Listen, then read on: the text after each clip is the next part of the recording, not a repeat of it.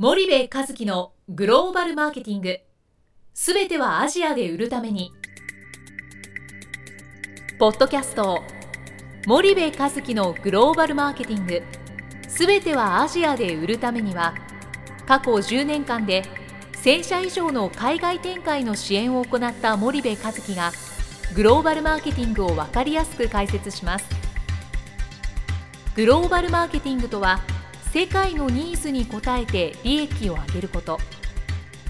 アジアで売るためにはものづくりプラスグローバルマーケティングを武器とした戦略を持たなければなりません。日本には素晴らしい企業が多く存在します。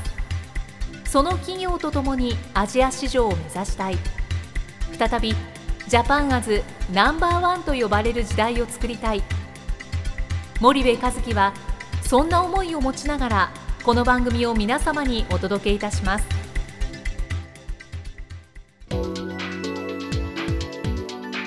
こんにちはナビゲーターの東忠夫です。こんにちは森部和樹です。じゃあ森部さんあの山本先生を引き続きお迎えして、はい。今日はあの日本企業とグローバルマーケティングみたいな題材でお送りしたいと思うんですけど、はいどうですかね？えあの前回前々回といろんな面白いお話を先生の人間性なんかもあのリスナーの皆さんに、えー感じていただけるようなお話をたくさんいただきましたが今日はまあ日本企業とグローバルマーケティングということで、えーそもそものこのおポッドキャストに合致した内容になってくるかと思います、えーぜひ楽しんでください、じゃあ先生よろしくお願いしはい、こます、ちらこそよろしくお願いします。じゃあ先生まずはいあの、初めにグローバルマーケティングに関してちょっとお話をしていきたいんですけども、はいはい。先生が考えるグローバルマーケティングって一体どんなものになりますかそうねですね。あのやはり日本の国っていうのは1945年のこう、戦後からあのまあアメリカの植民地時代を経て、えー2013年迎えてるんだけれども、はい。あの今日に来てグローバルっていうのは何か新しい語彙として捉えてるでしょうけれども、わか私自身からはもう戦後からの、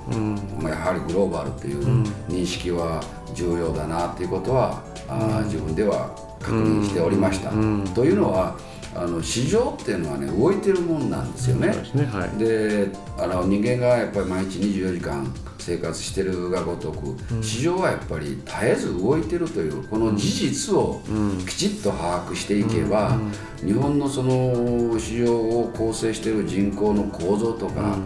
あるいは需要の構造とか、競争の構造とか、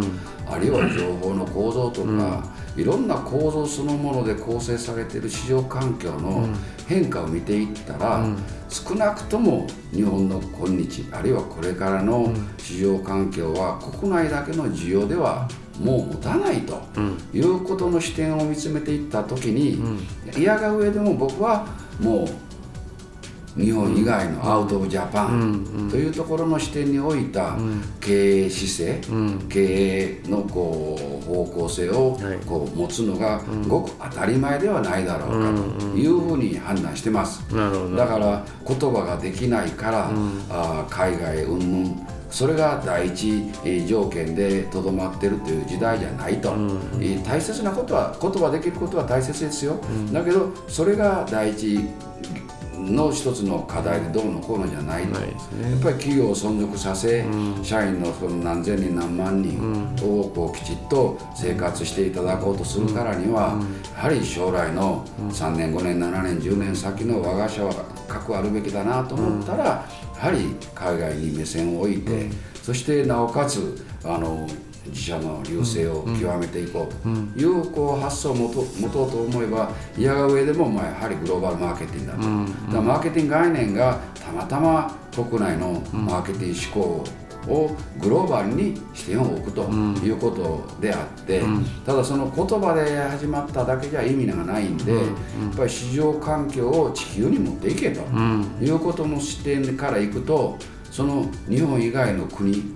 にやはり商品を持っていくのか、あるいは新しい商品を開発するのか、あるいはその国のためのあの喜んでもらえる商品をそこで創出するのか、あるいはそこで売買する場所をはい。新しく作り上げていくのか、あるいはそこの国のあの国民の幸福創出のためにいろんなビジネスの機会を与えてあげるのか、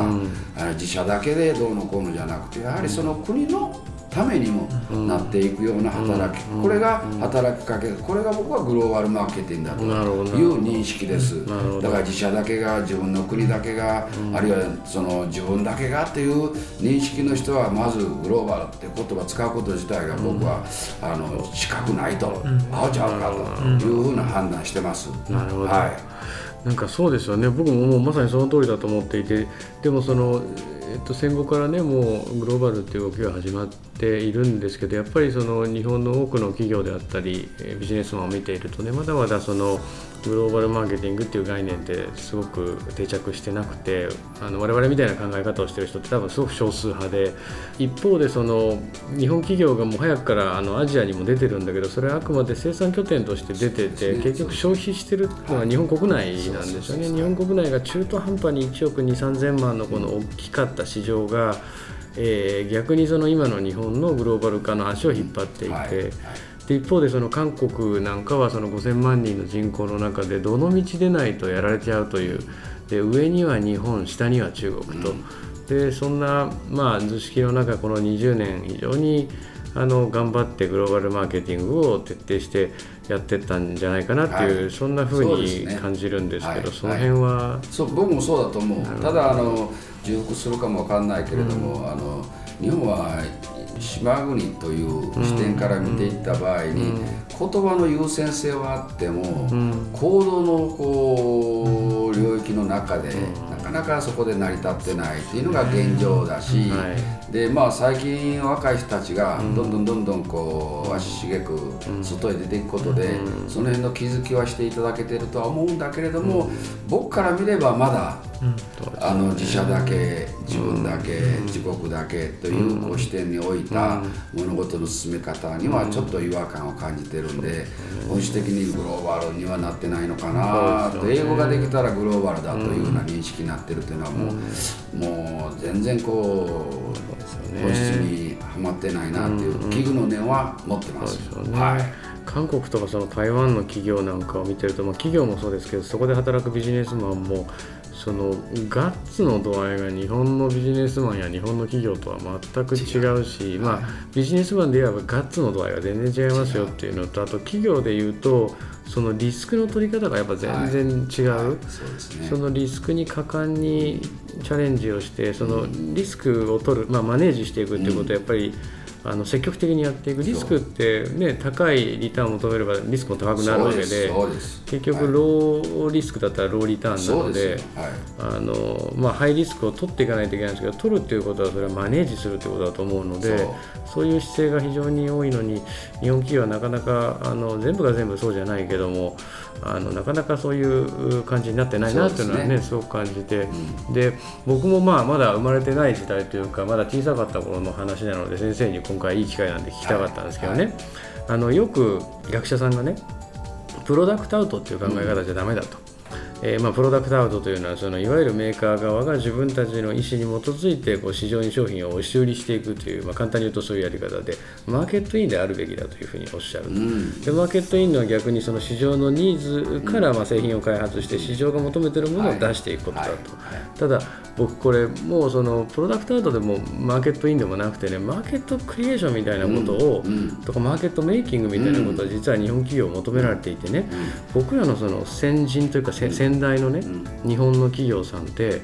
そのマーケットメイキングを欧米ではやってたと思うんですよね、だから欧米で認められていて今アジアでそれができているかっていうと僕はほとんどできていない。例えばあのキッコーマンアメリカ人がその照り焼きソースを食べたのもそのキッコーマンがえー、バーベキューフィールドで自分たちのその醤油を牛肉にかけてですね照り焼きだって言ってアメリカ人に食わしてみて、うん、あれだけのあの認知がされたし、はいはい、ヤクルトだってそうだし、うんね。はい、サロンパスだってそうだしあとあのホンダのね、うん、二輪のバイクも、アメリカでバイクといえばこのチョッパーとかハーレーとかっていわゆるでかい男がでかいバイクに乗るっていうのがバイクの定義だったところに、まあその女の子や若い子や学生なんかもこのあの小さなスクーターに乗るみたいな文化をね、はい。こう定着させたこれはホンダがマーケットを作ったっていうふうに僕は思っていて、そうですね。昔の日本企業はマーケットを作れたのに、なんか今の日本企業ってマーケットメイキングっていうかマーケットクリエーションみたいなことが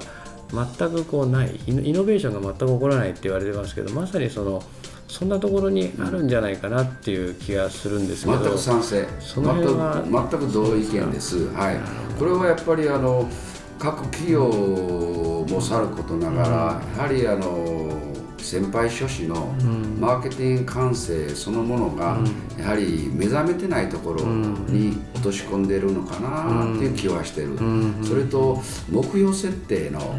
あの置き方、やはり収益構造のどうのこうのと言葉では言うんだけれど、先ほどあなたおっしゃったように、韓国とか台湾とか中国の方々の収益構造の設定の仕方が普通じゃないですよね、かなりアグレッシブだし、で集中してるし、あのまあ、うまくいけばいいなっていう生ぬるい中途半端な、そういう姿勢でないところが、僕は日本人との大きな違いかなというふうに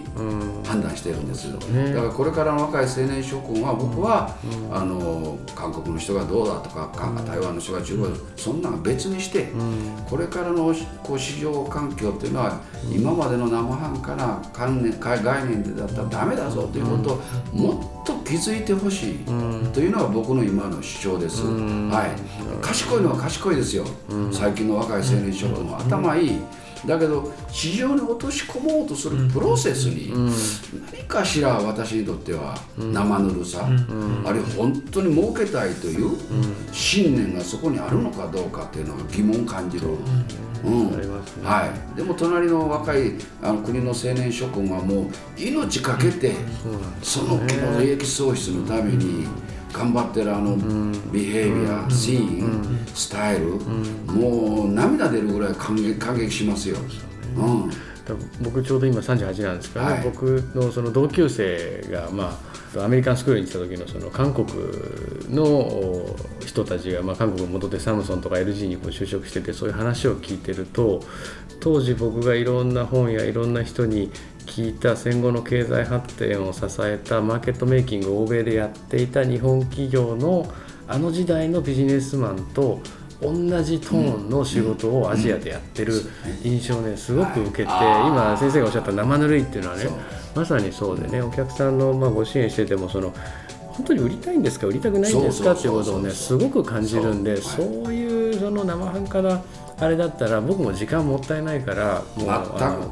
来ないでくださいって言いたく言わないですかね。言いたくなっちゃうような やっぱお客さんいっぱいいらっしゃる。いらっしゃるよ、多いまだ、僕はもうあの去年でも、あある大手メーカーの役員レベルでの,、あの研修時に、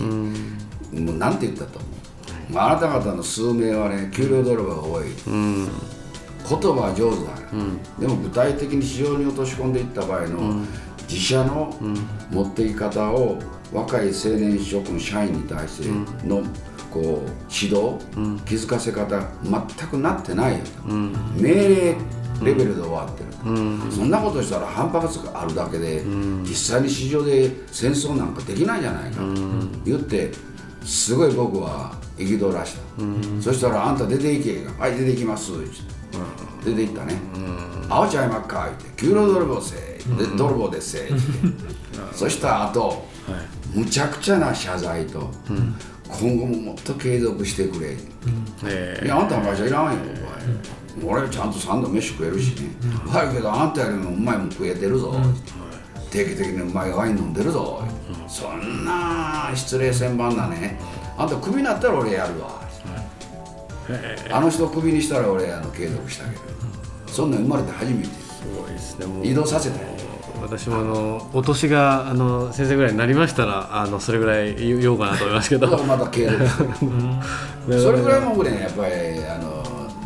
ききちっとした認識を持ってやってるなるほどね、でもまあそうですよね。本当そのアジアで売らないといけないんだって言いながらもねその本当に本気なのかなこの会社さんっていうのはたくさんありますよね。で韓国の人たちはもう家族で行かせるでしょ、そうですね日本みたいに単身寝かしないでしょ。あれがすごいじゃん。そうですね。頑張らざるを得ないよ、そこはやっぱり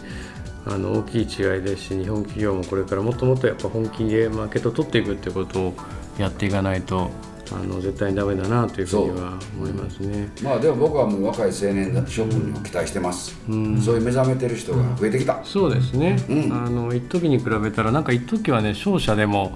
あの海外駐在嫌だなっていうねあの人が多かったって言いますけど最近は増えてきてるみたいなんであの皆さんでどんどん頑張っていってくれれば、あと先生一つお伺いしたかったんですが、まあ、先生のご専門でも あると思うんですけどそのマーケティングとブランディングの関係性みたいなところで、一つちょっとあのお話をお聞かせいただければと思うんですが。まあここで使っているそのブランディングっていうのを、その企業名を指して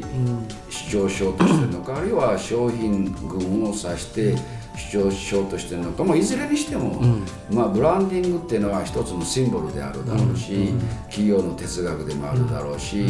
あるいはプロモーションツールでもある、ついてはやはりそこで付加するこうデザインにしても色にしても形にしてもあの自社のやはり魂がどれぐらいそこで含ませてるかどうか。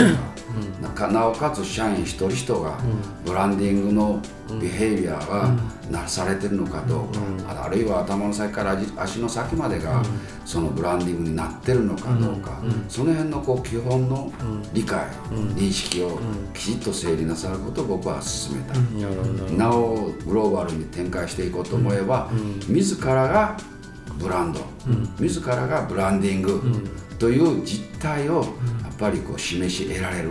そういうこのスタイルが求められると思うし。特にですよね、そうですよね。海外行ったら特にその B2B であってもブランディングみたいなところは求められますもね。そうんです、はいこの前もあの韓国の LG の研究所で行った時同じこと言ったらすごく喜んでくれたうん。LG 生活健康者サプリメントのメーカー、そこの研究所行って、はい。ちょっと役員の人たちといろいろしてあげたけどね、やっぱり同感、でそのノウハウとか手法とかいろいろまた講義を仰ぎたい、また来月行くよなるほどなるほど、うん。そうですか。はいわかりました、はい。じゃあまあこれで3回にわたって、えー山本先生にお話を聞いてまいりましたがあの東さんどうですか？あの大変あの面白い3回。個性的な先生で最後になんかえ日本企業が今アジアですごい今苦戦しているっていうことを森部とも話をしていたと思うんですけど、ま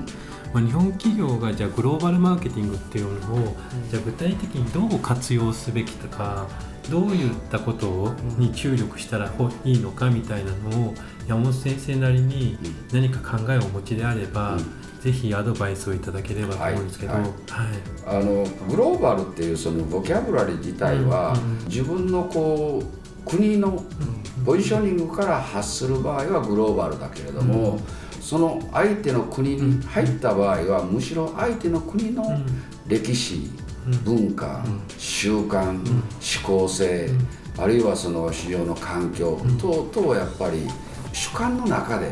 落とし込んでいくという習慣がなかったら僕は伸びないと思う、だから日本でいるような立場で、あのグローバルという言葉をそのままあのその相手の国で、え利用する使用するという必要はないと判断してます、だから韓国で商売しようと思えば、まさに韓国人になりきる、あるいは韓国人の思考性を持つ、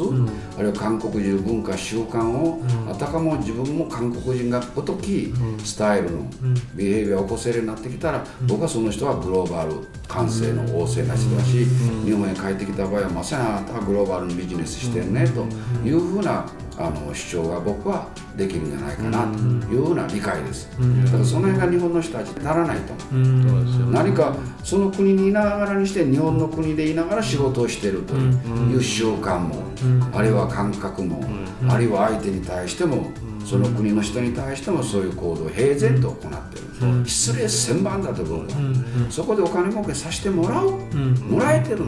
だとするならばこの国に対して自分の商いを得ながら何を貢献して差し上げられるんだろうか、ことから入っていかないと、グローバル感性の中でグローバルというマーケティングの中でグローバルというブランディングの中での僕は銭儲けはできないというふうな理解です。はい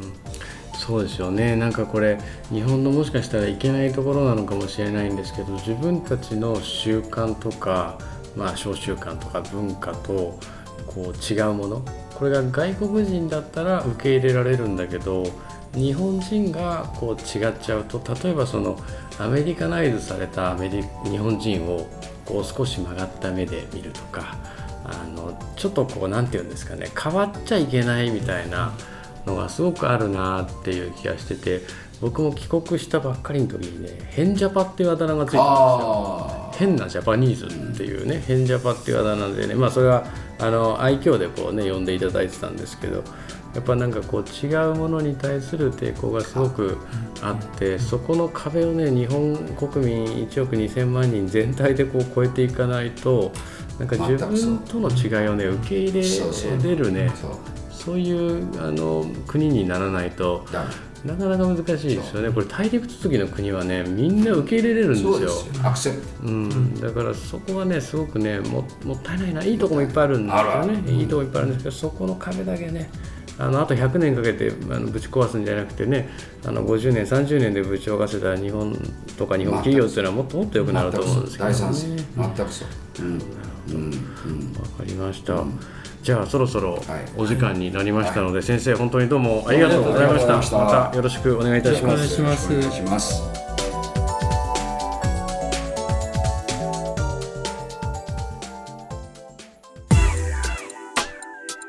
本日のポッドキャストはいかがでしたか？番組では森部一樹への質問をお待ちしております。ご質問は pod cast アットマーク spydergrp.com ポッドキャストアットマークスパイダー grp.com までお申し込みくださいたくさんのご質問をお待ちしておりますそれではまた次回お目にかかりましょう